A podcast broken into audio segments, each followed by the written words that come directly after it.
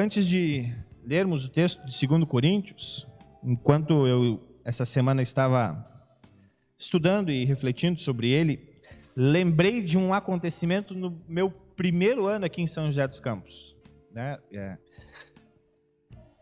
Pela graça de Deus, né, a gente tem conversado com muitas igrejas, a gente tem acesso a, a muitas igrejas e tem conversado com muitos pastores, né? Até participo de alguns grupos no WhatsApp aqui, de pastores aqui de São José dos Campos, e isso traz muito conhecimento e nos traz uma realidade que às vezes é totalmente diferente da nossa. E, e uma das conversas que eu tive presencialmente, né, coisa rara hoje em dia, com um pastor jovem no ministério, ele era um pouco mais experiente que eu em idade, mas jovem, digamos assim, no ministério. Ele se sentia frustrado e ele contou para mim né, eu tenho que dar o, o, o, contexto. Eu sou um pastor da igreja luterana. né, tem algumas coisas que a gente não é tão ativo assim. e ele chegou para mim triste, falando que ele não tinha visões, que ele não tinha revelações, que ele não tinha o dom de línguas. E que aquilo incomodava ele, porque os outros colegas dele tinham isso. E eu vi uma sinceridade no coração dele, dele estar completamente triste com aquilo. Eu, o, o, o cara estava se sentindo o ó do Borogodó, né? Poxa, eu, né, eu escolhi ser pastor, né? E agora eu, eu não consigo ter esses mesmos dons que os outros pastores têm. Na, na época eu não lembrei desse texto aqui, né? Muito boca aberta, sou eu. Não lembrei desse texto, mas tentei falar para ele, olha, entendendo o contexto dele, eu como luterano não ia dizer, ah, é tudo uma mentira isso aí, né? Não, não acredita nessas coisas. Deu vontade. Mas eu falei, cara, espera. Né? Você anuncia a palavra de Cristo? Não, falo, eu falo. Então, isso, isso é o suficiente. Né? Isso é o suficiente. As outras coisas podem acontecer depois, com mais tempo no seu ministério, mas isso é o suficiente. E é interessante, pensando agora, deu até vontade de mandar mensagem para ele, mas eu nunca mais conversei com ele, né? Uh, se ele tivesse lido esse texto que eu quero convidar vocês a ler agora, pode ser que ele tenha, teria ficado mais confortável ou confortado. Segundo Coríntios, capítulo 12, versículos 1 a 10. Apenas falar um pouquinho do contexto aqui, antes de lermos. É, o apóstolo Paulo estava sendo, digamos assim, desafiado por aquilo que o próprio apóstolo Paulo chama de superapóstolos. Tinha uns caras lá na cidade de Corinto que falavam que o apóstolo Paulo era um, um apóstolo de Araque, porque ele não tinha visões, ele não fazia milagres, ele não multiplicava coisas, ele não falava em línguas, né? Era um cara muito sem graça. E eles não, eles tinham essas revelações, essas visões, eram uns caras, né, digamos assim, muito poderosos. E o apóstolo Paulo então ele vai falar contra eles. Até porque esses caras estavam ensinando um outro evangelho, uma coisa um tanto quanto conturbada, né? Mas é interessante que se assemelha muito com a situação que nós temos hoje. Então o apóstolo Paulo vai fazer uma resposta a esses caras. E ele vai dizer o seguinte, versículo 1: Embora não adiante nada, eu preciso me gabar de mim mesmo. Agora vou falar a respeito das visões e revelações que o Senhor tem me dado.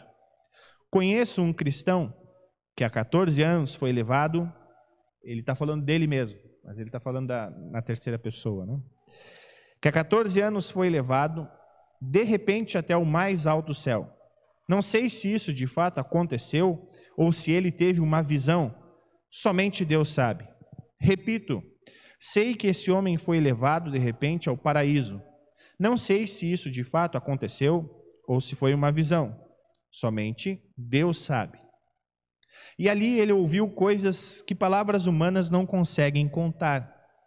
Eu me gabarei desse homem, mas não me gabarei de mim mesmo, a não ser das coisas que mostram as minhas fraquezas.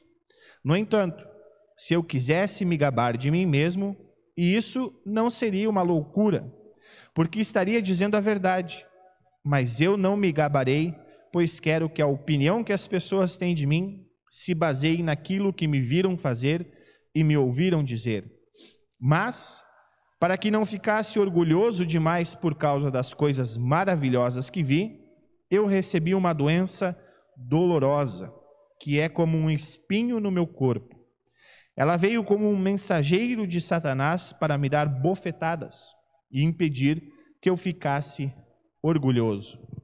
Três vezes orei ao Senhor pedindo que ele me tirasse esse sofrimento, mas ele me respondeu: A minha graça é tudo o que você precisa, pois o meu poder é mais forte quando você está fraco.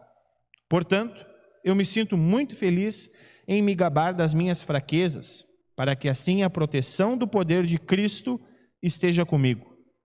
Eu me alegro também com as fraquezas, os insultos, os sofrimentos, as perseguições e as dificuldades pelas quais passo por causa de Cristo. Porque quando perco toda a minha força, então tenho a força de Cristo em mim. Interessante, o apóstolo Paulo então usa uma visão, uma revelação que aconteceu com ele. E depois de 14 anos ele conta. Né? Olha, se eu tivesse uma experiência dela, dessas, no outro dia eu já estava no Twitter, no Facebook, no Instagram, fazendo live, né? Olha aqui, gente, fui levado lá para o céu, você não tem noção do que aconteceu. Ia ficar o ano todo falando isso aqui para vocês. Mas o apóstolo Paulo resolveu guardar para si. E aí, no momento em que alguém estava tentando dizer para ele que ele era um cara fraco, ele disse: Cara, quer saber, cara? Vou te contar uma visão que eu tive, é uma revelação que eu tive. Mas eu fiquei 14 anos sem contar isso. Ou seja, não é importante. Não é importante? Teve algo que ninguém mais teve e está dizendo que não é importante? É, estou dizendo que não é importante. E vejam só uma história que aconteceu com Lutero. Vejam só. Uma noite, enquanto estava sentado com alguns amigos e alunos, Martinho Lutero relembrou o seguinte relato. Na última sexta-feira santa, estando eu em meu quarto em oração fervorosa, contemplando comigo mesmo como Cristo, meu Salvador, na cruz sofreu e morreu por nossos pecados, de repente apareceu na parede uma visão brilhante de nosso Salvador Cristo, com as cinco feridas olhando fixamente para mim, como se fosse o próprio Cristo corporalmente. À primeira vista, pensei que fosse uma revelação celestial, mas refleti que deve ser uma ilusão e malabarismo do diabo pois Cristo apareceu para nós em Sua palavra e de uma forma mais mesquinha e humilde. Portanto, falei a visão assim: Envia-te, diabo, confuso. Não conheço outro Cristo senão aquele que foi crucificado e que em Sua palavra é retratado e apresentado a mim, após o que a imagem desapareceu. Que interessante, né? Lutero também tinha, digamos assim, esse fervor na adoração a Deus. E ele, dizendo então que viu o próprio Cristo na parede né, do seu quarto ali, numa sexta-feira, santa noite, ele disse: Isso deve ser obra do diabo. Jesus já apareceu a mim na palavra de Deus. Sobre essas revelações, eu quero deixar um ponto bem claro aqui. Os luteranos acreditam que Deus pode se revelar e dar visões às pessoas? Sim, pode. Deus é Deus. Deus não está limitado. Né? Mas o que, que nós sempre enfatizamos? Se isso acontecer na sua vida, faça que nem o apóstolo Paulo, guarde para si, ou compartilhe com quem você se sente mais seguro para isso. Não se gabe dessa sua visão ou dessa sua revelação, né? mas use para si, porque pode ser que seja o diabo, conforme nós ouvimos Lutero. Qual é a revelação de Deus que nós sabemos com certeza que não é o diabo? na palavra de Deus. Ali está a revelação. Quer sentir Deus perto? Tem batismo, tem santa ceia, tem palavra de Deus. Essa é, é a principal revelação. Por isso, sempre desconfie quando alguém chega: Olha, essa noite eu sonhei contigo e sonhei que teu, né, Deus me deu uma revelação que teu filho ia morrer afogado. Eu já escutei isso. Não para mim, mas para uma outra pessoa. Eu digo: Tudo tem limite, né, meu amigo? Tudo tem limite. Né? Não diga isso para outra pessoa se você viu. Né? Fale da palavra de Deus. É Deus quem faz as coisas. Mas, dito isso sobre as revelações e tudo mais, esse contexto que o apóstolo Paulo aqui está falando, tudo isso que o apóstolo Paulo usa, na verdade, tem um outro objetivo. Paulo usa uma zombaria usa um fato para exaltar e manifestar a glória de Deus. Já que aqueles super apóstolos estavam zombando dele, ele diz: tá, eu vou usar isso que vocês estão de zoeira comigo para falar de Cristo. E ele faz exatamente em uma única frase, lá no versículo 10: Quando perco toda a minha força, então tenho a força de Cristo em mim. Pode ser que o que eu vou falar agora não seja bem entendido, mas se alguém não entender,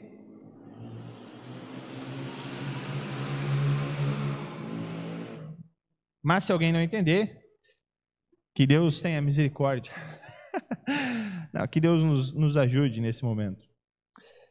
Fazendo uma comparação, além dos pastores atuais que continuam dizendo que são melhores, pois têm visões, revelações ou curam, cada vez mais temos inúmeros estímulos para pensarmos que não sabemos como tratar do sofrimento.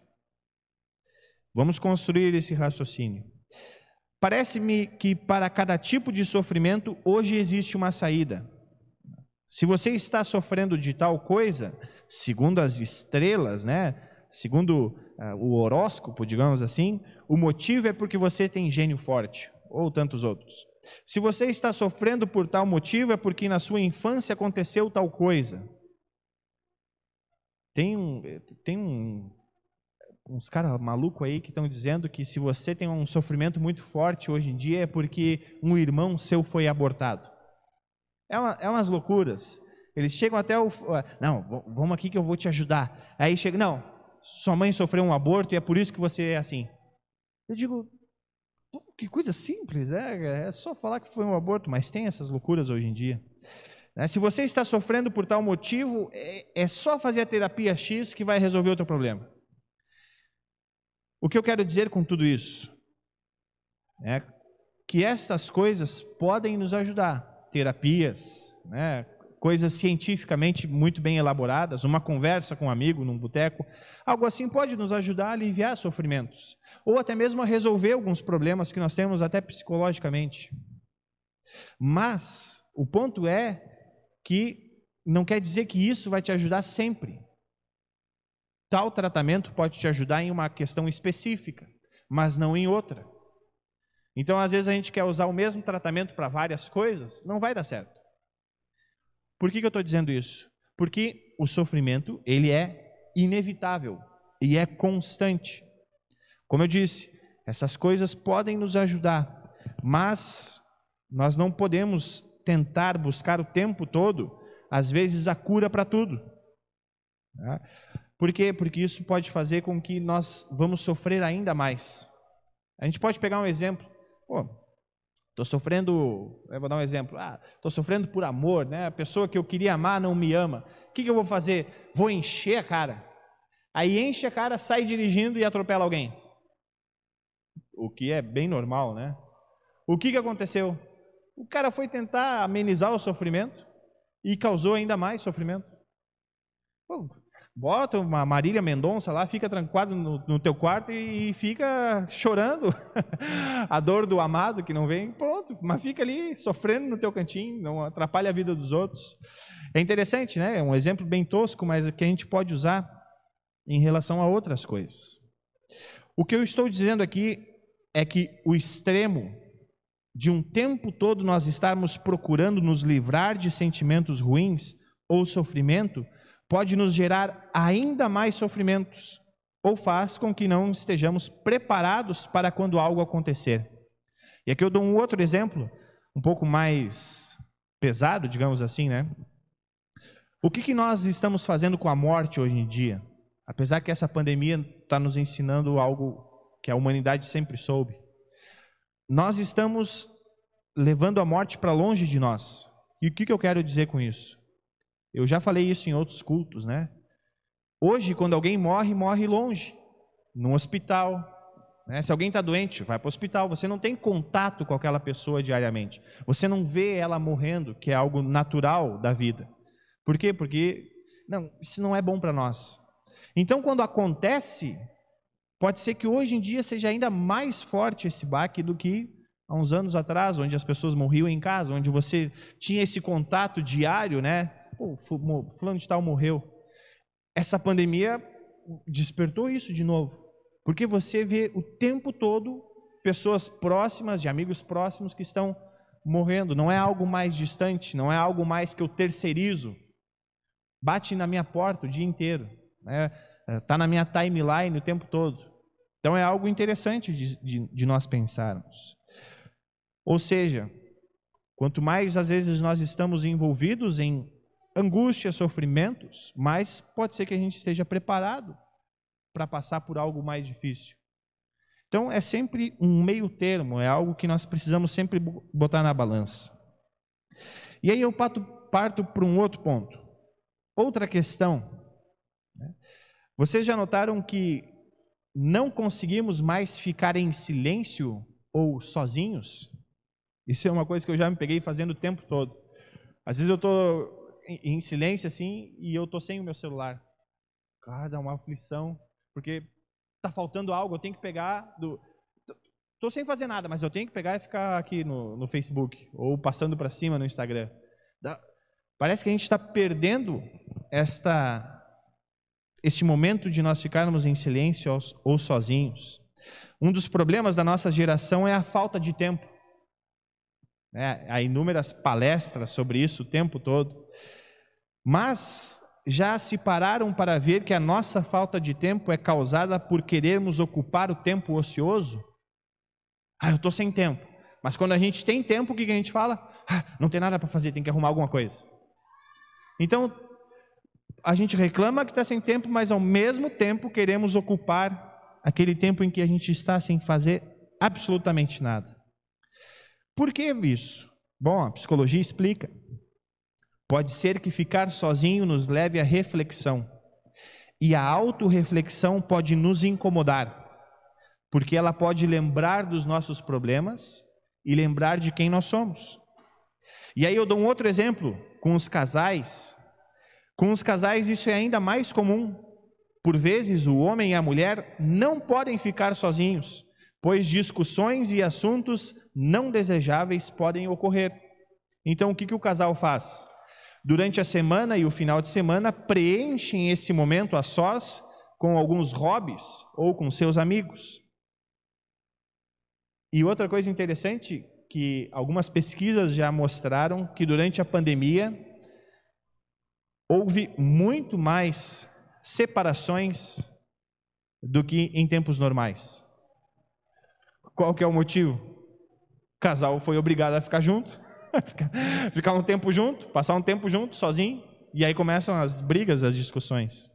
Novamente, não estou dizendo que o casal ter seus hobbies, né, cada um ter o seu, tanto o homem como a mulher, individualmente ou em conjunto, seja algo completamente errado. O que eu alerto é para o extremo, ou para a tentativa de não encarar o sofrimento, que é ter uma conversa íntima com seu amado ou amada. Por quê? Porque ele é o único que te conhece. E às vezes sentar para conversar, você vai, ah, ela vai falar as mesmas coisas que eu sempre erro. Então por que eu vou escutar isso de novo? Vou pedalar, vou fazer um crossfit, vou jogar uma bola, né? vou, vou mexer no celular, vou jogar um videogame. Então a gente tenta dar uma escapada para não se confrontar com a realidade, ou seja, não se confrontar com o sofrimento.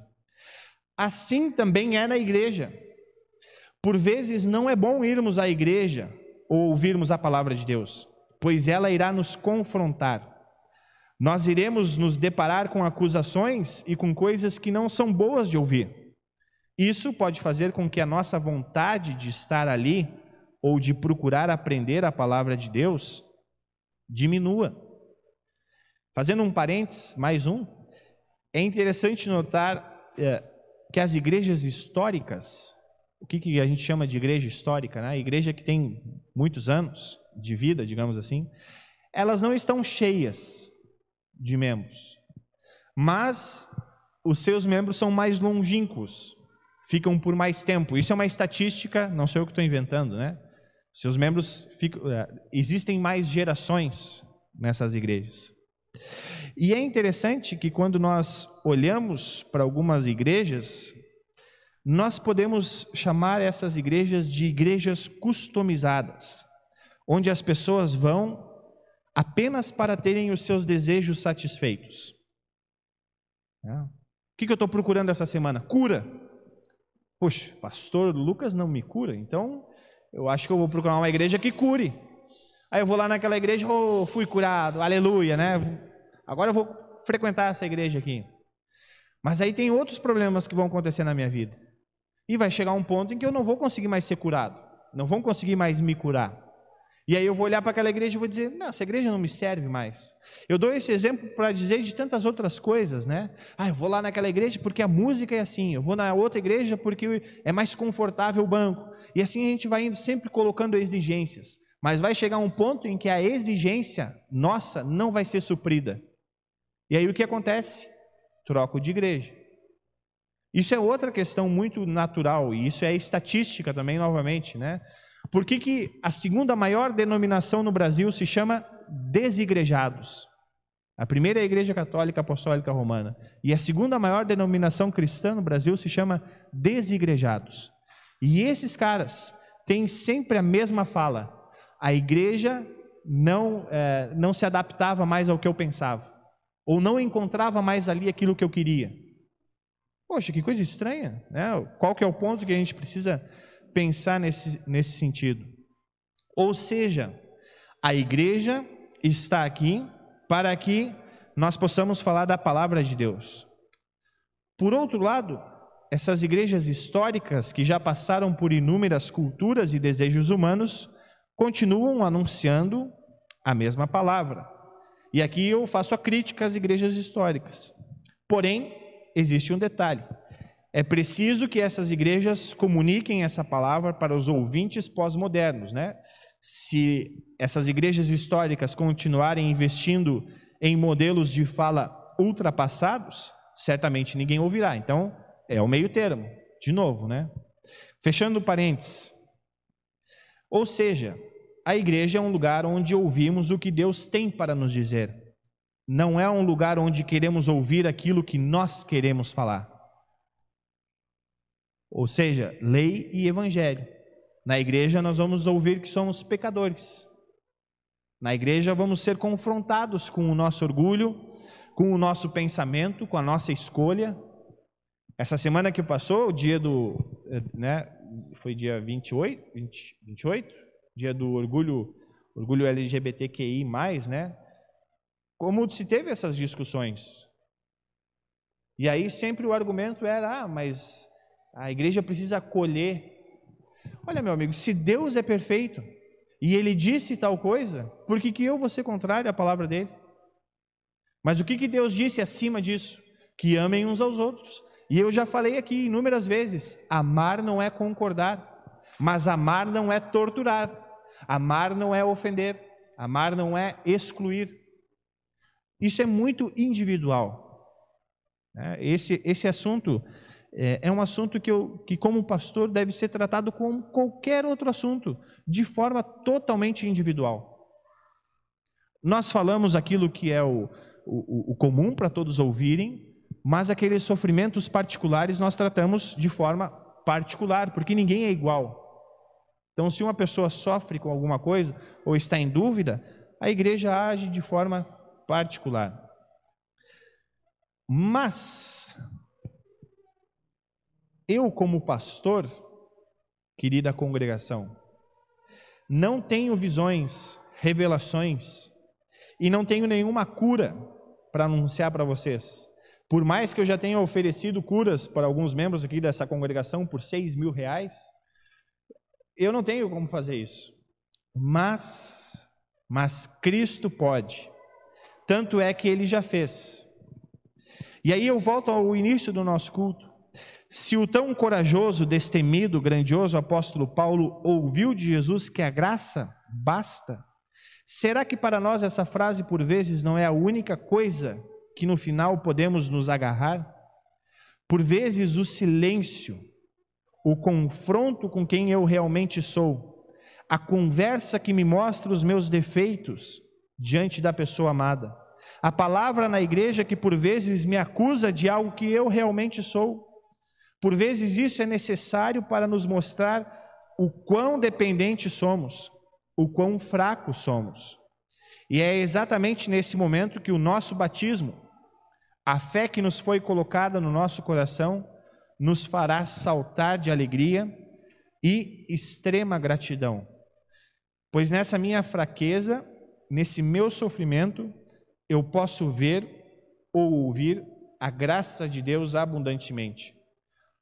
O quanto nós soubermos como somos fracos, mais forte, fortes estaremos em Cristo.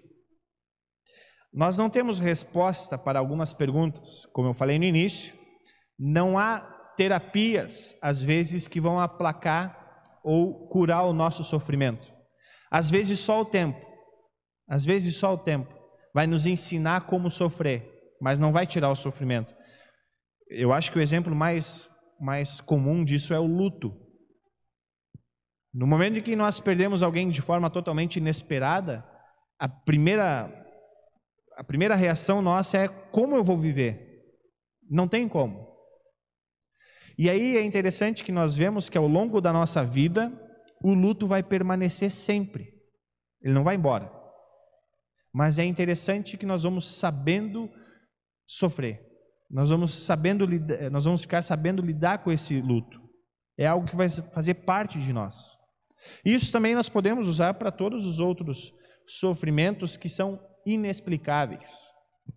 É bom sempre fazer um parêntese e é sempre bom usar aquela frase, né? O óbvio precisa ser dito. Eu não estou dizendo aqui que a pessoa agora, ah, o pastor falou que, que nós temos que aguentar e suportar os nossos sofrimentos. O meu marido me bate a semana toda, ah, mas eu tenho que sofrer porque a minha graça já me basta. Não, isso já não é sofrimento, isso é tortura. Né? Então, o que eu estou dizendo aqui são aquelas perguntas que nós temos, mas por que Deus? Por que comigo? Né? Por, que, por que aquela pessoa está sofrendo? O que, que está acontecendo? Por que, que o Senhor não dá logo um jeito nisso? É, por que, que o Senhor não aplaca esse sofrimento de uma vez por todas? Não existe uma resposta para essas perguntas, mas existe uma sentença. Existe uma palavra: a minha graça te basta.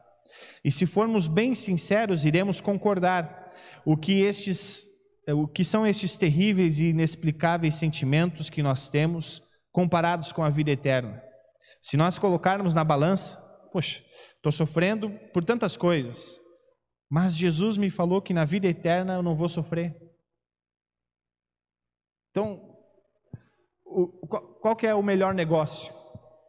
eu tentar de uma forma ou outra aplacar esse sofrimento e chegar a um ponto de não crer mais em Cristo? Ou eu olhar para esse sofrimento e falar: pode ser que Deus está querendo que esse sofrimento me conecte mais ainda a Ele. E isso vocês já estão, né, digamos assim, muito bem é, ensinados, que é nos sofrimentos que nós temos que nós nos apegamos ainda mais a Deus. Não é nos momentos bons que nós nos pegamos ainda mais a Deus, mas é nos momentos ruins. É ali que a gente lembra: puxa, aconteceu tal coisa, o que eu vou fazer? Ah, vou pedir oração. Não é essa a nossa primeira reação? Então, nós podemos olhar para os sofrimentos e falar: pode ser que Cristo está querendo se revelar aqui. E aí vem a minha última fala. Todo o sofrimento que nós passamos ou que ainda iremos passar, nada é comparável ao sofrimento que Deus teve por nós. E esse sofrimento, como eu acabei de falar, foi por nós e é por nós. Então, se nós hoje estamos sofrendo ou temos algumas dificuldades, lembramos que o próprio Cristo sofreu muito mais para me dar algo que eu não mereço. Essa graça que Jesus fala para o apóstolo Paulo. Que nós possamos nos agarrar a essa graça de uma tal forma que todos os sofrimentos ou as angústias que acontecerem na nossa vida, nós vamos olhar para Deus e falar: Obrigado, Deus, porque eu não tenho nenhuma outra resposta a não ser essa graça. Então, me deixa viver nessa graça. Permita que eu viva essa graça.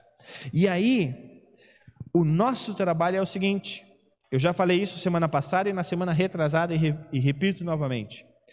teria sido muito mais fácil, assim que nós passássemos a crer em Cristo, Deus nos levar. Não seria injusto, não seria cruel. Ah, você foi batizado? Vai para o céu. Ah, você começou a crer em Cristo? Vai para o céu. Mas por que, que a gente continua aqui? Porque tem gente sofrendo e que até hoje não escutou que a graça de Deus basta para essa pessoa. Então é por isso que você está nesse mundo. Porque você conhece gente que está sofrendo. Eu já, eu já falei isso várias vezes. A congregação, os membros dessa congregação, são muito mais efetivos e missionários que o pastor. Porque para mim conhecer pessoas que não creem em Cristo, eu preciso sair da minha zona de conforto. Vocês convivem com elas o tempo todo, nos, nos trabalhos de vocês, com as famílias de vocês, com os amigos de vocês. Então vocês estão em conexão com essas pessoas. E, e ali tem gente sofrendo. E às vezes o silêncio pode ajudar a conversar com essa pessoa. Ó, oh, meu amigo, eu vi que você está um pouco abalado essa semana, né? Quer falar alguma coisa? E deixa o cara falar. Deixa o cara falar. Depois, daqui uns dois, três dias, oh, orei por você essa semana. Posso te encaminhar uma mensagem que eu recebo aqui todo dia no meu WhatsApp ou algo assim? Né? Orando por você essa semana. Como é que está hoje? Essas coisas. É por isso que nós estamos aqui nesse mundo. Senão Deus já tinha nos levado. Essa é a graça que nos basta para viver nesse mundo. Confiar que estamos no sofrimento com Cristo e confiar que Cristo quer, quer estar no sofrimento de outras pessoas também. Em nome do nosso Cristo vivo, amém.